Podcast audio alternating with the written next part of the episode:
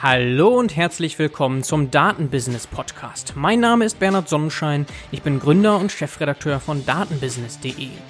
Ich werde hier verschiedene Themen der Datenwertschöpfung besprechen, mal allein und mal mit tollen, hochkarätigen Gästen, nämlich den Machern der Datenwirtschaft. Heute zu Gast Evelyn Münster von Designation. Herzlich willkommen, Frau Münster. Hallo, freut mich sehr hier zu sein. Ja, schön, dass Sie sich die Zeit nehmen. Frau Münster, Sie sind Expertin im Bereich Datenvisualisierung. Beschreiben Sie aber gerne auch nochmal Ihren Werdegang in Ihren eigenen Worten. Also ursprünglich habe ich Medienkunst studiert in Leipzig. Das war damals eine sehr spannende Zeit. Da wurde nämlich das World Wide Web erfunden. Und wir haben ziemlich crazy Sachen gemacht und uns ähm, allen möglichen Aspekten mit dem Computer und den neuen Medien beschäftigt. Ich habe mich eigentlich damals schon gefragt, ähm, dass es ähm, ziemlich gut wäre, wenn man die Daten und die Algorithmen, die in dieser Blackbox Computer drinstecken, sehen könnte. Also damals ist eigentlich schon äh, die Idee dazu äh, geboren worden, ähm, Datenvisualisierung zu machen, aber ähm, damals gab es eigentlich diesen Begriff noch nicht. Ja. Mhm, wann war das? Ähm, das war 93 ungefähr, ja. 94. Und ähm, ich, nach dem Studium ähm, habe ich mir dann Programmieren beigebracht und war einige Jahre als Java Web Developer unterwegs. Das hat auch viel Spaß gemacht, aber irgendwann dachte ich, ich möchte jetzt wirklich mal Datenvisualisierung machen. Dann kamen diese Edward Tufte Bücher auf und ähm, das wurde dann a thing, ja, Datenvisualisierung. Dann ähm, hatte ich das tolle Angebot bekommen, in Linz in Österreich anzufangen beim Ludwig Boltzmann Institut für Medienkunstforschung und durfte für das Ars Electronica Center die Medienkunstdaten, also die historischen Daten von Medienkunstwerken und Medienkünstlern visuell aufbereiten für diese Kulturhauptstadtsausstellung 2009. Das war mein Einstieg in die Datenvisualisierung. Und ich habe dann gemerkt, das ist genau mein Ding und habe da weitergemacht und habe dann ein paar Jahre als Freelancer im Bereich Online-Marketing gearbeitet und dort Dashboards erstellt. Dazu habe ich natürlich auch meine Programmierkenntnisse eingesetzt, aber es ging auch mehr Richtung Konzeption und Design. Und ähm, ich habe da ein ganz tolles generisches Framework gebaut, ähm, was im EdTech-Bereich eben alle möglichen Daten ähm, aufnehmen kann und visualisieren kann und alle möglichen Charttypen und alles, es ging filtern und kopieren und alles Mögliche. Und dann habe ich gemerkt, das benutzt ja niemand. Mhm. Wieso benutzt das niemand? Und ähm, mir wurde dann so langsam klar, einfach alle Daten, die man hat, in allen möglichen Kombinationen in das Dashboard zu hauen, bringt nichts. Das ist nicht die Lösung. Also so funktioniert Datenvisualisierung nicht. Und das war dann eigentlich ähm, der Anfang meines ganzen Weges, dass ich eben versucht habe herauszufinden, woran liegt das, wie kann ich Datenvisualisierung besser machen, wie kann ich komplexe Systeme visualisieren, wie kann ich wirklich actionable Insights produzieren damit. Vor allem, wenn es eben dynamische Daten sind. Ja, man sieht ja immer wieder ganz tolle Beispiele in den Medien, in den Zeitungen, wie zum Beispiel Wahlergebnisse ganz toll visualisiert werden.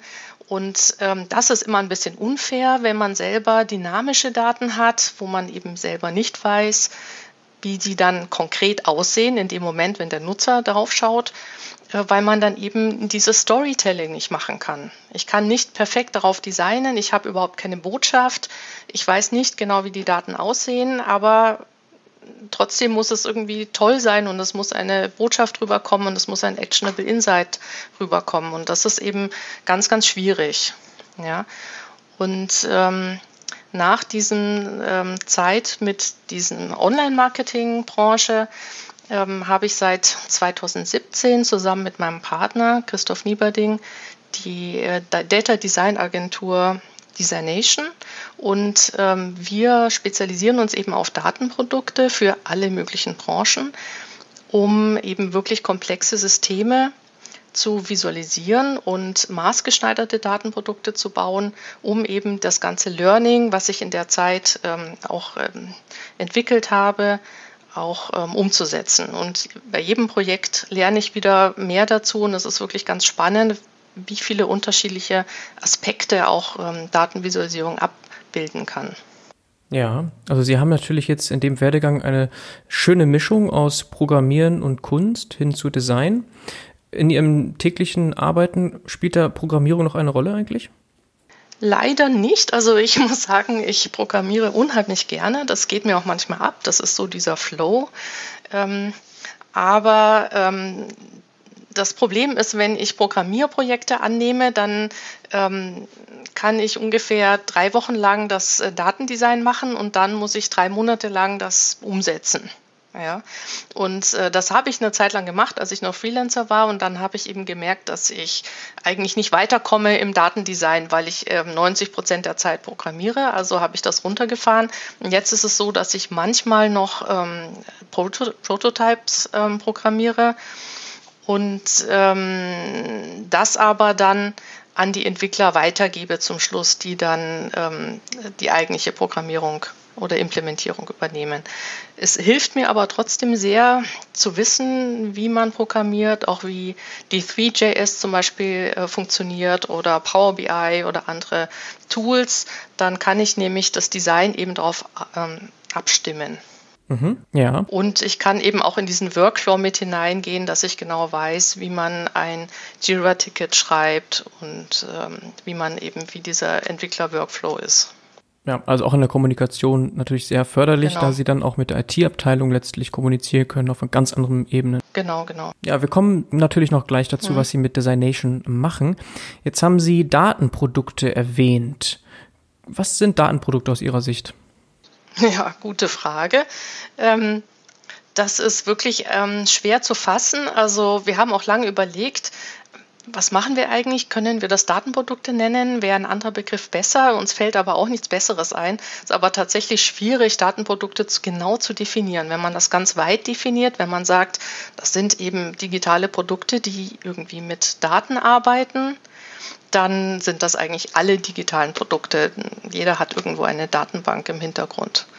Ähm, wenn man das jetzt versucht enger zu fassen, dann würde ich sagen, das sind äh, Daten, Datenprodukte, das sind Produkte, wo Daten maßgeblich an der Wertschöpfung beteiligt sind und äh, wo Daten so zentral sind, dass sie eben auch im User Interface erscheinen müssen und wo es mit normalen Pie-Charts und Bar-Charts vielleicht auch nicht getan ist, weil das dahinterliegende System sehr komplex ist.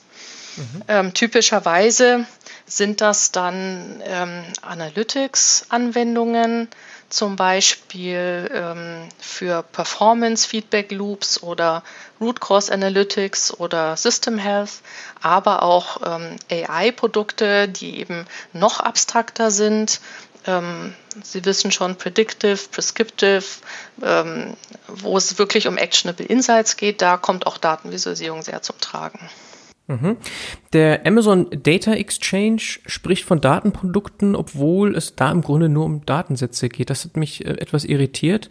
Sehen Sie das auch als etwas problematisch an, dort von Datenprodukten zu sprechen? Also es geht dort ja konkret um Datensätze, die man abonnieren kann und dann äh, kann man die so downloaden und bekommt äh, Notifications, wenn es da Updates gibt. Aber im Grunde sind das fast Rohdaten, die minimal aufgearbeitet sind mit einer Beschreibung. Und das war's. Also das, mhm. sind das auch für Sie schon Datenprodukte mit so einer minimalen Bearbeitung oder muss es, wie Sie beschrieben haben, da so eine UI geben, eine Visualisierung geben oder sonst schon eine weitere Wertschöpfung? Also das ähm, darf Amazon gerne auch als Datenprodukte beschreiben. Ähm, das ist halt eine andere Art oder ein anderes Verständnis. Es ist auf jeden Fall, ähm, die Daten stehen da im Vordergrund.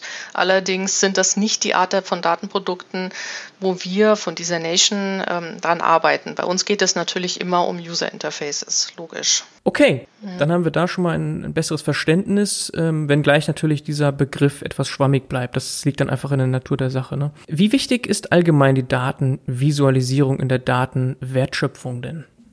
Ja, gute Frage. Ähm, also einerseits muss ich sagen, wenn die sogenannten Datenhausaufgaben nicht gemacht worden sind, das heißt, wenn die Daten äh, fehlerhaft sind oder wenn die Daten nicht die Informationen enthalten, die wir eigentlich bräuchten, kann auch die beste Datenvisualisierung nichts ausrichten. Ja, ich komme oft zu solchen Projekten, wo es dann ähm, die Daten eigentlich eher Proxys sind für eine andere Information, die man aber eigentlich nicht messen kann. Und ähm, dann muss man eben mit diesen Proxys äh, das Beste draus machen und ähm, da ist man eigentlich fast schon zum Scheitern verurteilt und das ist oft sehr frustrierend.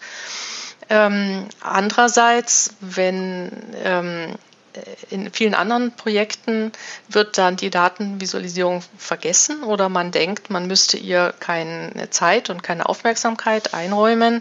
Und ähm, das sind dann die Datenprodukte, die auch scheitern unter Umständen, weil die Visualisierung fehlt. Also deswegen würde ich sagen, Datenvisualisierung spielt eine sehr große Rolle.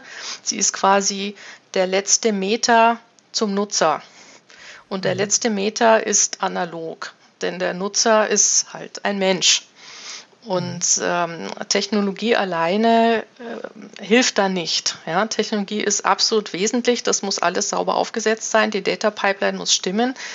Ähm, und ähm, das ist sehr schön, wenn ich dann in diesen Luxus komme, an so einem gut gepflegten Projekt zu arbeiten, wo alles wirklich perfekt vorbereitet ist. Und dann kann ich auch wirklich die perfekte Datenvisualisierung draufsetzen und dann ist das ein rundes Projekt. Mhm. Aber für den letzten Meter brauchen wir halt nicht nur Technologie, sondern auch Design. Also mhm. überall da, wo ein Mensch reinkommt, brauchen wir auch Design. Und das ist oft das, was in den technologielastigen Unternehmensbereichen vernachlässigt wird. Mhm.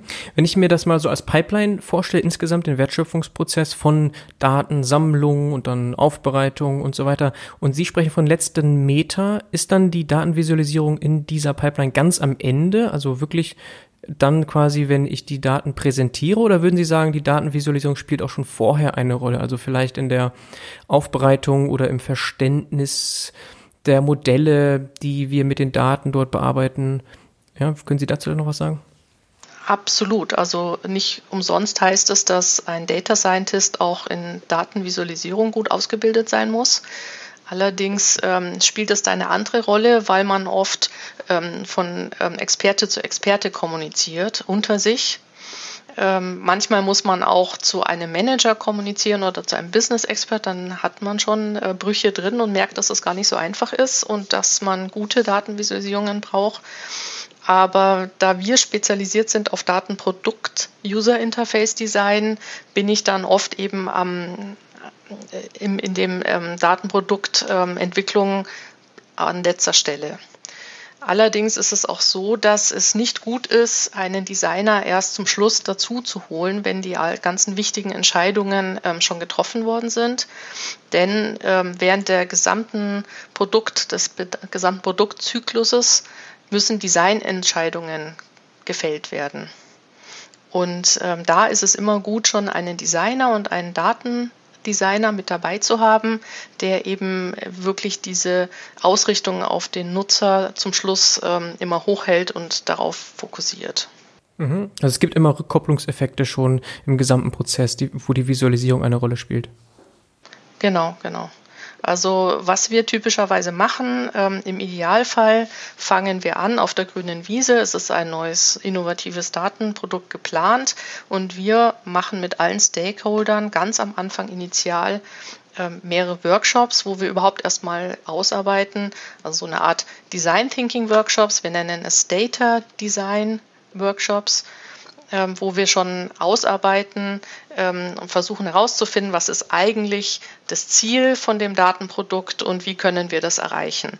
Und dann entwickeln wir eben erste Vorstellungen, wie das User Interface aussehen könnte, welche Charts wir verwenden, gemeinsam ähm, in einem kreativen Co-Creation-Prozess. Und ähm, das gibt dann quasi den Pfad vor, die Richtung vor, in die dann auch die ähm, Produktentwicklung schreiten kann. Mhm. Ja. Und dann weiß man auch, welche Daten man eigentlich benötigt und so weiter. Ja.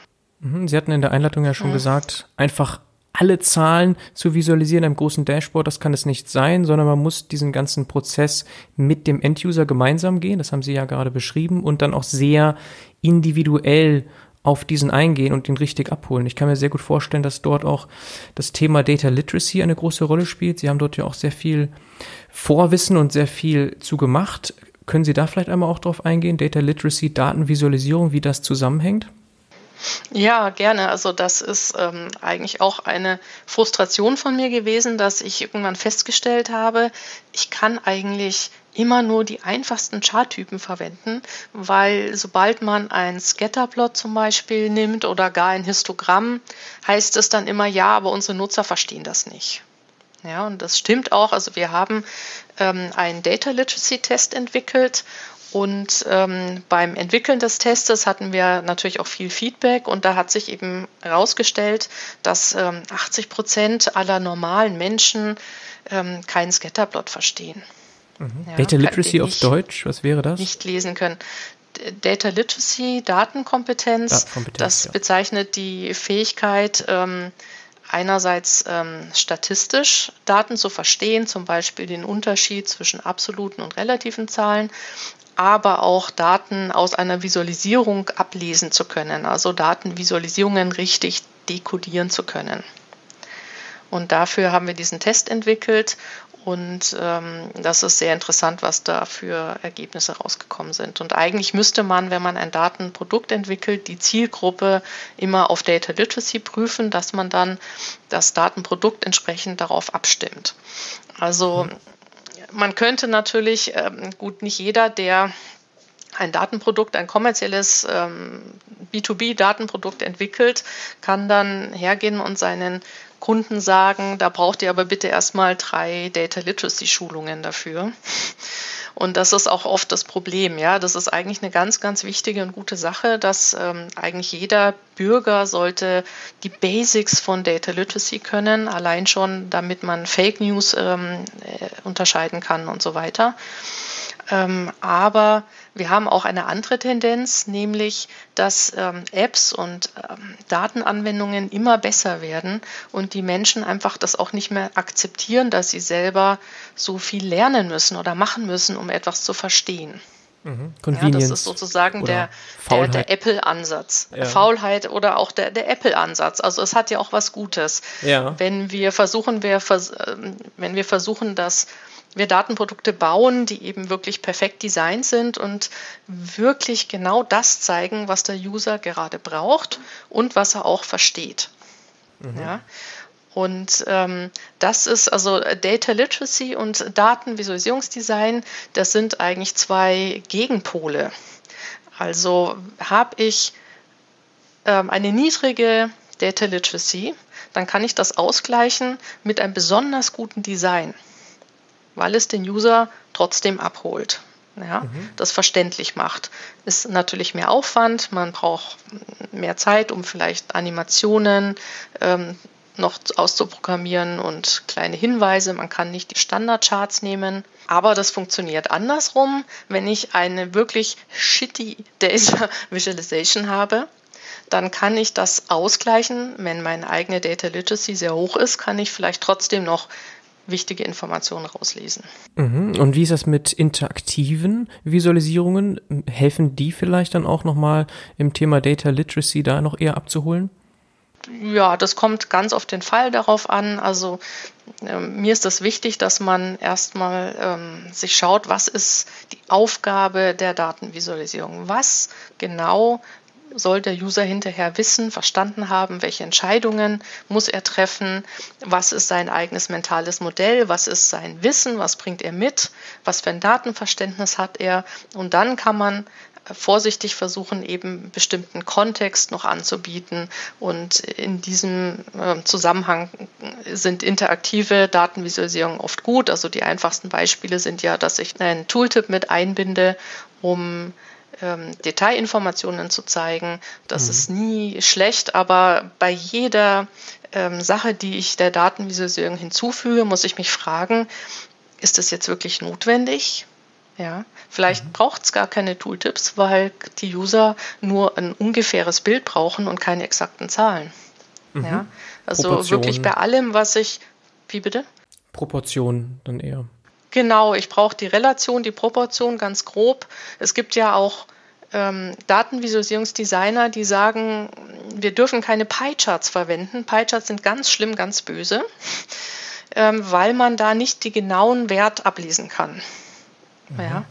Und dann sage ich, ja, okay, aber manchmal möchte ich das gar nicht ablesen können. Manchmal reicht es mir ungefähr, wie Sie sagen, die Proportionen lesen zu können. Da sehe ich eins, ähm, ein Teil ist eben der größte Anteil und die anderen sind kleiner und das reicht mir. Ja, wunderbar. Mhm. Zweck erfüllt. Also ja. man muss sich wirklich das sehr, sehr genau klar machen, immer wieder klar machen, was möchte ich hier kommunizieren, was muss der Nutzer hier erkennen können. Ja, und daran leitet sich das eigentlich alles. Ja, okay. Und Sie haben jetzt diesen Data Literacy Test entwickelt. Der testet dann den Status quo. Gibt der dann auch Hinweise oder Empfehlungen, wie man da dann besser wird? Ja, also wir haben da fünf verschiedene Skills ähm, ausgemacht, die alle zu Data Literacy beitragen. Also eins zum Beispiel ist eben relative Zahlen von absoluten unterscheiden und damit ähm, umgehen zu können.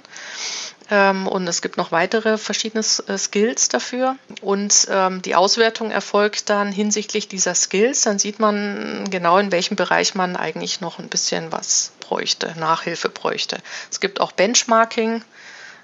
Das heißt, ich sehe so ein bisschen, wie ähm, andere Menschen in meiner Branche ähm, sich so machen. Also zum Beispiel in der Bankenbranche ist ja die, ähm, der Skill, äh, relative Zahlen zu erkennen, besonders gut. Mhm. Ja. Also das ist schon ganz interessant, genau. Und wir haben eben darauf auch ein Data Literacy Training aufgebaut, was man ähm, eben, was sich dann eignet, wenn man zum Beispiel äh, die eigenen Mitarbeiter da weiter voranbringen möchte. Ah ja, okay, das ist Teil Ihres Angebots. Mhm. Okay, das wäre nämlich ja. auch meine nächste Frage gewesen, denn viele mhm. Zuhörer könnten sich jetzt auch dafür interessieren, ja, was kann ich denn da machen? Also haben Sie da Empfehlungen, konkrete Tipps, aber Sie bieten da selber schon was an. Haben Sie sonst noch vielleicht Online-Kurse im Sinne, die Sie empfehlen können?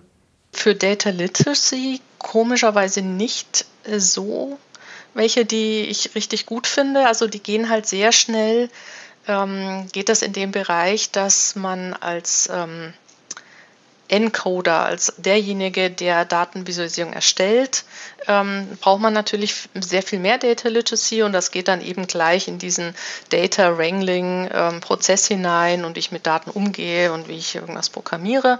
Und ähm, meiner Meinung nach müsste es auch einen Kurs geben, einen Online-Kurs, wo man eben nur die Basics lernt, die einem helfen, passiv sozusagen nur als Leser von Datenvisualisierungen das Wichtigste zu verstehen. Mhm. Und deswegen, das war auch ähm, der Beweggrund, weswegen wir dann so ein Training entwickelt haben. Okay. Ja. Lücke erkannt und direkt ja. dann umgesetzt. Ja, sehr schön. okay. Ja, ähm, jetzt haben wir schon relativ gut so das allgemeine Verständnis und ich denke, wir können am besten noch konkrete Beispiele bringen, vielleicht auch aus Ihren Projekten direkt. Also wir hatten ähm, sehr unterschiedliche Branchen. Ähm, ein äh, ganz interessantes Projekt ist ähm, aus dem Bereich Robot Process Automation, das ist ja auch mit AI. Da wird ähm, im Prozess ein bestimmter Teil automatisiert und das ist für ein Sachverständigenbüro von Kfz Schadensprüfungen. Also die prüfen Schadensrechnungen für Versicherungen, weil Versicherungen das alleine nicht hinkriegen, das ist einfach zu viel und die müssen wirklich jede Rechnung prüfen, auch die, die keinen hohen Rechnungsbetrag haben und das äh, rentiert sich eigentlich gar nicht und da hatten sie einen wirklichen Pain. Und dieses ähm, Sachverständigenbüro hat jetzt einen Bot entwickelt, der heißt Jack the Checker. Und der ähm, kann eben einen Teil der Rechnungen automatisch überprüfen. Es gibt aber auch ein Risiko. Ich weiß nicht, ob Ihnen äh, der Begriff Confusion Matrix etwas sagt. Ja. Das ist diese, ja, diese Matrix von True Positives, False Positives, True Negatives, False Negatives. Ja. Und diese Verteilung ist sehr kompliziert und die heißt nicht umsonst Confusion Matrix, weil sich das niemand merken kann. ja. Und ähm, damit hatten wir da zu tun, aber auch ähm, damit, dass es ähm, da noch Kategorien gegeben hat und ähm, dass äh, Check eben bestimmte Sachen falsch gemacht hat, aber ähm, dieses Risiko war eigentlich ganz gut steuerbar, aber es hat eben keiner verstanden von mhm. den potenziellen Kunden. Und ja. was wir jetzt entwickelt haben, ist ein Video, beziehungsweise eine Scrollytelling-Geschichte. Da ist ähm, Check the Checker ähm, ein, eine Comicfigur, ein kleiner Roboter. Und der versucht halt diese Rechnungen zu überprüfen und schmeißt die auf verschiedene Stapel. Die Stapel werden unterschiedlich hoch und dann hat er ein Problem, weil ein paar Rechnungen falsch einsortiert sind und so weiter. Und man wird eben durch diesen Prozess geführt. Und ganz am Ende hat man ein Dashboard, wo man das Risiko selber auswählen kann. Und dieses Dashboard ist nur dieses Dashboard ist nur ganz schwer eigentlich zu verstehen gewesen, weil es sehr abstrakt war. Aber nachdem man sich einmal diese Story angeschaut hat, hat man es auf einmal verstanden. Mhm. Also es geht darum, Betrugsfälle letztlich auszusortieren natürlich. Ne? Das ist so eigentlich wahrscheinlich die, die, der Kern des Use Cases. Betrugsfälle ähm, oder einfach auch ähm, falsch gestellte Rechnungen, ja, mhm. wo die falschen Posten aufkommen und so weiter. Genau. Mhm. Okay, und da sind ja meistens die ja. Verhältnisse eben so, dass die normalen Fälle deutliche Überhand haben und die Anomalien oder die, die, die fraudulent Cases, die sind eben in der klaren Unterzahl. Und wenn man das automatisiert, dann mag man vielleicht eine hohe Genauigkeit haben, aber dann sind die Fehler vielleicht in sehr ungünstigen, ja, Stellen und deswegen braucht man diese Confusion Matrix, ne? Und dann ist eben wahrscheinlich im Dashboard mhm. sehr, sehr schwierig, dort eben diese Nadeln sozusagen herauszupicken. Ne? Kann man sich das so vorstellen? Ja, genau. Also ich kann auch ähm, den Link dann nochmal, weiß nicht, ob das ähm, eine Möglichkeit gibt, die hier in ja, den Podcast sehr gerne. einzustellen. In den Shownotes kann dann, ich gerne, gerne reinpacken. Ja. genau, dann stellen wir den Link nochmal in die Shownotes und ähm, dann können Sie sich das anschauen. Ich glaube, das ist recht schwer, das jetzt ähm, so zu erklären. Auf jeden Fall ähm, hat mir das Projekt großen Spaß gemacht, weil wir eben geschafft haben, etwas super kompliziertes, wo wir selber auch tagelang gebraucht haben, um es überhaupt zu checken, ähm, in ein Drei-Minuten-Video zu packen und das jetzt auch mein elfjähriger Sohn verstanden hat. Mhm. Ja. Und sowas finde ich immer toll und ähm, Oft ist es auch tatsächlich so, dass Datenprodukte nicht unbedingt nur ein Dashboard brauchen oder ein paar Datenvisualisierungen, die einen anschweigen, sondern ähm, ein Intro, ja, um das System dahinter, den Prozess, ähm, was die Daten eigentlich aussagen, um sowas auch noch zu erklären.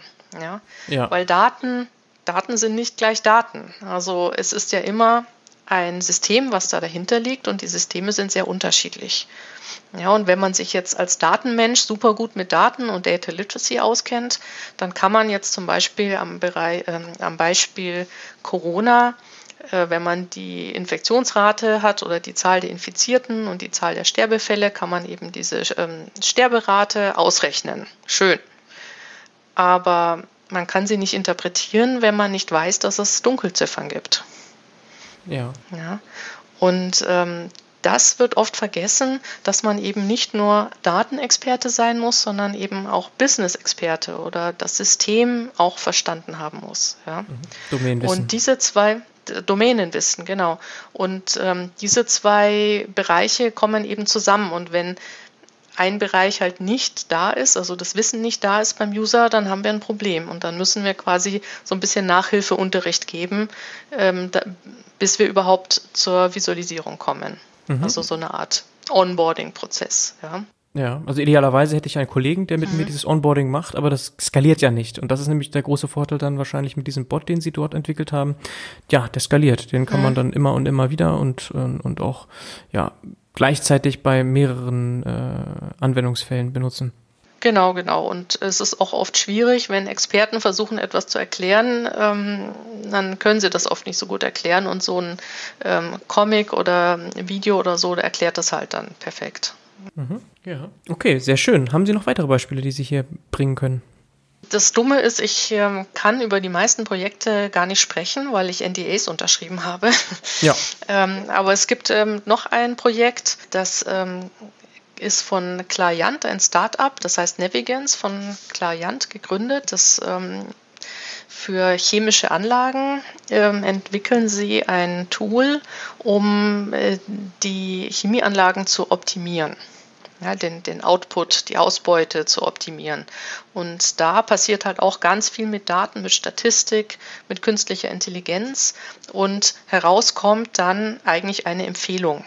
Ja, also kann man sich so vorstellen, dass der Nutzer, der Ingenieur in der Anlage jeden Tag ähm, für alle Parameter, die er so einstellen kann in der Anlage, eine Empfehlung kriegt, setze diesen Wert ähm, Temperaturwert äh, zwei Grad höher und das hier zwei Grad niedriger. Ja. Und dadurch kann er seine Anlage besser fahren, als er selber dazu in der Lage wäre, weil so eine Anlagenlogik so komplex ist, dass das ähm, die menschliche Intelligenz nicht mehr begreift.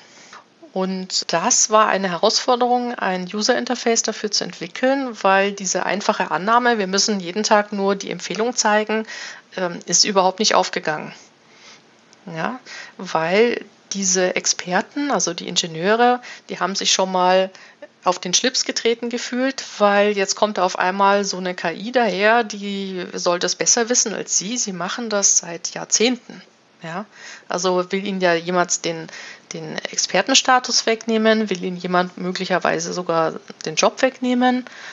Und ähm, diese User-Akzeptanz ähm, aufzubauen, darf, das haben wir tatsächlich mit Datenvisualisierungen geschafft, indem wir eben erstmal das System erklärt haben.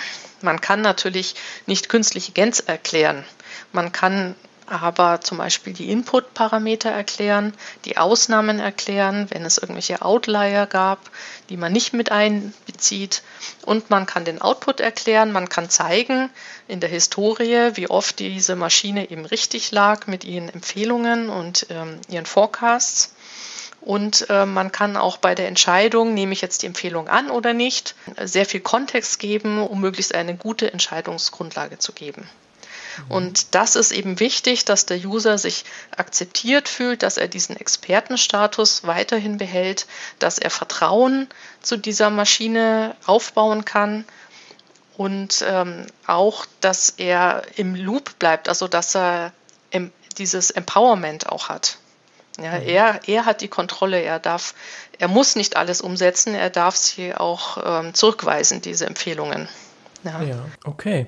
Das heißt, in diesem ja. ganzen KI-Bereich, den haben Sie jetzt mehrmals erwähnt, spielt eben Datenvisualisierung auch nochmal eine ganz, ganz große Rolle wegen dem Blackbox-Problem, den man oft hat in dem KI-Bereich. Genau, genau. Also es gibt ja Stimmen oder Theorien, die besagen, wenn wir jetzt dieses ganze Analytics-Thema endlich automatisieren, immer mehr zu Predictive und Prescriptive, dann brauchen wir ja Datenvisualisierungen gar nicht mehr, weil es ja automatisiert ist.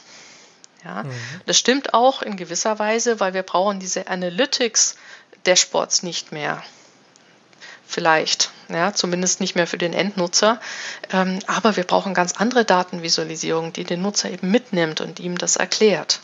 Ja. Und das ist ganz, ganz wichtig für dieses Vertrauen ähm, in die Blackbox. Und für B2C-Datenprodukte ist es vielleicht noch ein bisschen einfacher, da muss man vielleicht nicht so viel erklären, aber wenn es um B2B geht, um wirklich kritische Systeme, wo viel auf dem Spiel steht, da muss man das auf jeden Fall erklären.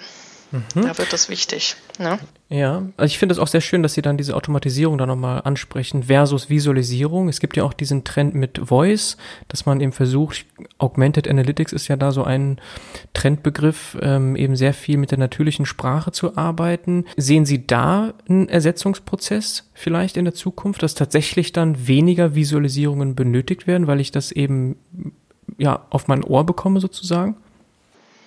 In bestimmten Situationen auf jeden Fall. Also man muss sich ähm, jedes Mal, wenn man eine Datenvisualisierung einsetzt, vorher wirklich fragen, brauche ich die, für was brauche ich die? Und ähm, oft, nicht oft, aber manchmal kommt man dann vielleicht ähm, auch zu dem Schluss, hm, eigentlich brauche ich das gar nicht. Ja, eigentlich kann ich das wirklich einfacher gestalten. Vielleicht kann ich das eben ja auch mit einem Chatbot machen oder mit anderen Medien. Und äh, ich brauche diese Visualisierung nicht. Das mhm. kann gut sein, ähm, weil nichts ist schlimmer als eine Datenvisualisierung, die keiner benötigt. Ja. Und ähm, genau dafür bin ich da, dass ich eben sowas analysiere und dann ähm, den besten Rat gebe. Ja, also mhm. es gibt ja auch ganz viele verschiedene Formen der Visualisierung. Also wie gesagt, wir haben jetzt das Medium Video ausprobiert, das hat gut funktioniert. Ähm, es gibt Dashboards, es gibt ähm, Scrollytelling-Geschichten, ähm, es gibt Mikrodatenvisualisierungen, die eigentlich eingebaut sind in das in ein eigentlich anderes Produkt was genau an der Stelle, wo eine Entscheidung getroffen wird, eben einen Chart einblendet was diesen Kontext auch gibt, sodass man nicht erst die Anwendung wechseln muss und äh, zu dieser Analytics-Anwendung wechseln muss. Ja. Mhm. Also okay. ähm, da muss man sich ja Gedanken machen, dass man eben wirklich user-centered das Design aufsetzt und nur das zeigt, was der User braucht, an, und zwar genau nur zu dem Zeitpunkt, wo er es braucht. Mhm. Okay, weil gerade so ein Chatbot kann ich mir auch gut vorstellen, dann so über Alexa oder Siri oder wie dann diese Technologie dann auch genannt mhm. wird, dass man da vielleicht äh, schon einiges machen kann, aber ähm, sie werden jetzt nicht ihre, ihren Job los sozusagen, weil, weil jetzt alles mit Stimme äh, gemacht wird. Das sehen sie nicht, ne? Also ich sehe es nicht. Also ich persönlich mag es auch nicht so gerne, die ganze Zeit reden zu müssen. und ähm, nicht mit irgendwelchen Maschinen. Da tippe ich lieber oder lese lieber. Aber das ist jetzt meine persönliche Einstellung. Aber bestimmte Sachen kann, kannst du einfach nicht machen über Sprache. Ja, dann liest du ewig lange Listen oder Tabellen vor. Das geht ja nicht. Also nicht umsonst ist unsere visuelle Wahrnehmung darauf optimiert, sehr viele Informationsbits gleichzeitig aufzunehmen, mhm. Muster zu erkennen. Das mhm. kann ich über Sprache nicht transportieren. Ja, also man könnte sich ja vorstellen, dass das Richtung Interpretation schon geht, also dass quasi das, was man dann ganz, ganz am Ende hat, nachdem man sich Visualisierung angeschaut hat, sich da durchgearbeitet hat, dass diese Interpretation mhm. dann automatisiert ausgespielt werden, in der jetzt nicht allzu nahen Zukunft, aber vielleicht in einigen Jahren. Ja, wie gesagt, das kann man sehr gut machen, vor allem wenn, ähm, wenn ein Nutzer schon absolutes Vertrauen hat darauf, dass das, was diese Maschine ausspuckt, auch wirklich richtig ist und ähm, er sich darauf verlassen kann, dann ja. Aber wie ich schon eben beschrieben habe, in, wenn es um Datenprodukte geht in kritischen Systemen, dann möchte der Nutzer Kontext haben, um dieses Vertrauen aufzubauen und auch zu wissen, wann die Maschine vielleicht daneben liegt und wann sie richtig ist. Mhm. Okay. Ja, also wenn ich mir zum Beispiel bei Google Maps eine Route ausgeben lasse, dann drücke ich ja auch nicht auf Start, sondern dann schaue ich mir das auch erstmal an, was Google da ausgerechnet hat und ob das halbwegs vernünftig aussieht. Mhm. Ja, weil ich eben ganz genau weiß, irgendwann kennt man seine Pappenheimer, weiß, okay, ähm, da und da macht er oft Fehler und deswegen prüfe ich das lieber nochmal. Trotzdem ist, äh, möchte ich nicht verzichten auf die Routenvorschläge von Google Maps. Ja? Und so realistisch, glaube ich, muss man das mit den meisten Datenprodukten sehen. Die werden nicht äh, 100% perfekt sein. Wir brauchen immer den Menschen im Loop. Mhm. Ja, okay. Ja, jetzt äh, müssen Sie ja keine weiteren NDAs brechen oder generell NDAs brechen. Ich denke, wir haben hier nochmal schön anschauliche Beispiele gebracht. Vielleicht noch so zum Abschluss eine allgemeinere Frage. Sie hatten ja Corona schon angesprochen. Jetzt ganz aktuell, da gibt's ja sehr viele Visualisierungen, auch so in, aus dem Bereich, den Sie ganz an Anfang hatten, mit journalistischen ähm, Hintergrund. Mhm. Ähm, waren Sie da selber aktiv jetzt zuletzt? Haben Sie da auch äh, Visualisierung publiziert? Nein, ehrlich gesagt nicht, weil das wirklich ein ganz schwieriges Thema ist, wo man sehr viel ähm, Expertenwissen benötigt. Und viele Kollegen von mir haben am Anfang ganz, ganz viele Visualisierungen gemacht und wurden dann heftigst kritisiert davon ähm, von anderen Experten, die gesagt haben, hört mal auf, bitte eine Visualisierung nach der anderen dazu veröffentlichen. Ähm, das ist alles Bullshit. Ja, ja, also es gibt sehr viel da draußen auf mhm. jeden Fall. Also Dashboards ohne Ende, ne? Und natürlich die ähm, Zeitungen haben da auch einiges investiert, ne? Ja, also ich verfolge das eben mit großem Interesse, wie sich die Datenvisualisierungen für dieses Thema, wie es da eine Art ähm, Evolution gibt, also ein, eine Entwicklung. Und ähm, ich habe ja ein ähm, ein System und eine Struktur entwickelt, was für unterschiedliche Aufgaben eine Datenvisualisierung haben kann. Und ähm, das ist sehr lustig, weil wenn ich jetzt mir das anschaue, ähm, sehe ich genau, dass es, ähm, dass die Corona-Visualisierung eben äh, diesen Weg durch äh, diese verschiedenen Aufgaben gerade nehmen und ich jetzt auch sehen kann, wo sie als nächstes landen werden. Also wir haben ähm, angefangen mit Knowledge Generation. Das heißt, wir haben einfach nur die Daten angezeigt, die wir hatten. Wir hatten ähm, da ähm, zehn ähm, Infizierte und dort 50 und da drei Tote und das wurde eben mit solchen Bubble Maps angezeigt. Ja. Das waren mhm. die ersten Visualisierungen, die kamen. Wir zeigen einfach mal an, was wir haben. Ähm, wir wollen eben Diskussionen anregen. Wir wollen überhaupt mal auf das Thema aufmerksam machen. Wir haben aber noch keine Ahnung davon. Und dann, als das ähm, sich weiterentwickelt hatte, wollten wir ähm, Performance Feedback Loop haben. Das heißt, wir wollten sehen, ob unsere Maßnahmen greifen. Ja, und dann kam eben diese Chart auf mit dieser logarithmischen Achse.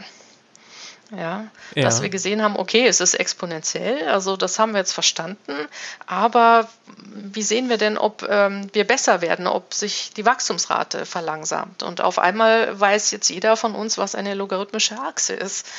Und auf einmal. ja, das heißt, die Data Literacy und Datenkompetenz ist angestiegen durch Corona. Ist das ist der positive angestiegen. Effekt. Ja. Genau, das finde ich sehr schön, weil logarithmische Achsen sind toll. Ja.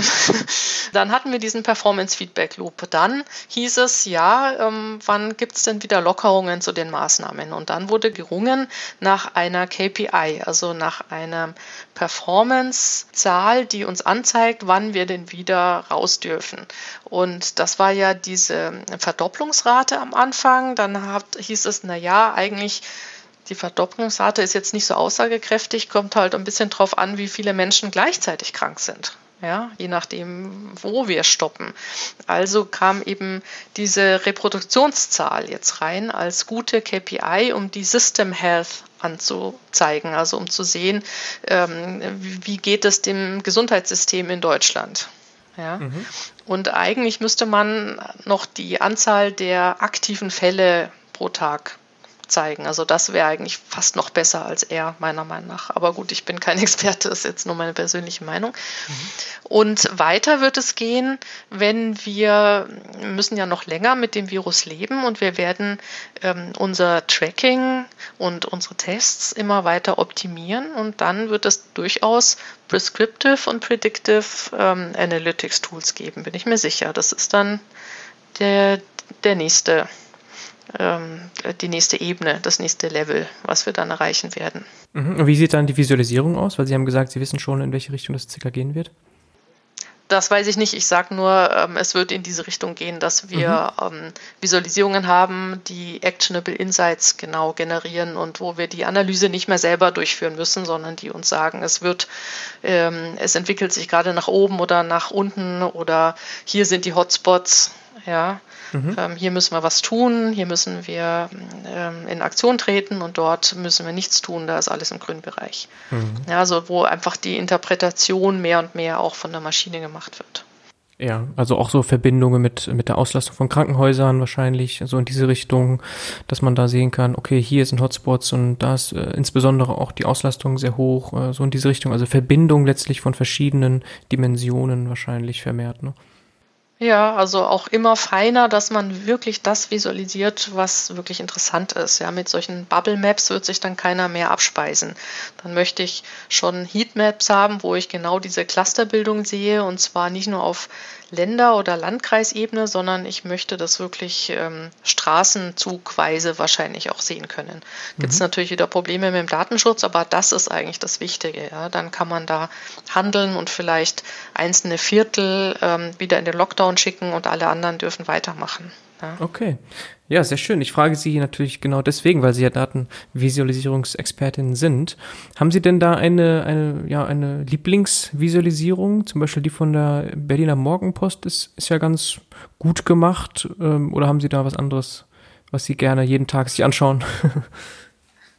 Das ist irgendwie ganz schön schwierig, weil mich die meisten Visualisierungen auch frustriert haben, eben aus genannten Gründen, weil sie nicht das anzeigen, was man eigentlich sehen möchte. Ja, man möchte ja eigentlich auch die Dunkelziffer sehen und äh, man möchte sehen, wie viele Krankenhausbetten eigentlich ausgelastet sind und wie viele Leute gerade wirklich auf der Intensivstation liegen und so weiter. Und das ist ja überhaupt nicht ersichtlich. Da habe ich ein bisschen gesucht, aber die Daten gibt es einfach nicht. Was ich jeden Tag anschaue, sind die Visualisierungen von Zeit Online weil ich da ähm, die Zuwachs, also den täglichen Zuwachs ähm, verfolge und äh, eben auch sehe, dass der am Wochenende zurückgeht, am Montag immer noch ähm, ziemlich niedrig ist, am Dienstag, Mittwoch, Donnerstag ähm, geht es dann nach oben und so weiter. Und ähm, dann kann man quasi sich selber diesen Trend, äh, diese, also gedacht, diese Trendlinie drüberlegen, um zu sehen, geht es nach oben, nach unten, ist es exponentiell, ist es linear, ähm, wie schnell wachsen wir eigentlich. Das fand ich dann, obwohl es ganz, ganz einfach war, ähm, das, was für mich am hilfreichsten war. Mhm. Okay, das ist doch ein schöner Tipp so zum Abschluss. Und dann können wir einfach mhm. mal abwarten, wie so die nächsten Visualisierungen werden vom Robert-Koch-Institut, zum Beispiel auch mit der Datenspende-App.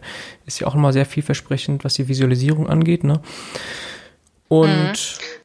Ja, jetzt sagen Sie. Ja, das äh, Robert-Koch-Institut, das versteckt seine Visualisierung immer in PDFs. Ja. Die sind tatsächlich sehr interessant, aber die muss man auch finden. Ja, ja also ein bisschen Arbeit investieren. Und das Robert-Koch-Institut äh, hinkt ein bisschen hinterher. Die Zeit Online hat ihre eigene ähm, Datenrecherche. Das heißt, die sind immer ein bisschen eher auch mit den Daten.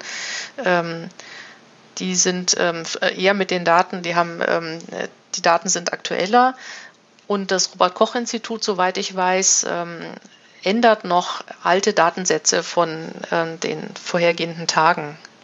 Ja, weil die so einen Lag haben und die Zeit Online hat da irgendwie andere Quellen und hat das alles viel eher bei sich im System. Deswegen okay. fand ich das gut. Okay, ich glaube, Johns, Johns Hopkins University ist da, glaube ich, immer noch, ähm, noch mal ein bisschen weiter. Ja, aber die recherchieren mhm. da nicht so genau. Die Zeit ist da mhm. genauer, habe ich den Eindruck. Also okay. machen ja nur Deutschland, aber ja. Ja, aber äh, für einen Datenvisualisierer ist das jetzt eine spannende äh, Zeit. Ja, das, das will ich meinen, ja, sehr spannend, ja. Mhm. Sehr schön, okay. Dann die Zeit vielleicht als Tipp. Ähm, ja, wenn man sich für den Bereich interessiert, da Nachholbedarf hat, dann kann man sich wahrscheinlich am besten direkt an Sie richten per E-Mail, ne? evelyn.münster.designation.eu, ne? Ja. Und auf LinkedIn bin ich Und auf LinkedIn aktiv. natürlich, da sind Sie auch aktiv. Ja. ja, wunderbar. Dann sind wir hier am Ende und ich danke nochmal für Ihre Zeit. Ja, vielen Dank für das Gespräch, Herr Sonnenschein. Hat mich sehr gefreut. Wieder. Ciao, ciao. Tschüss, ciao.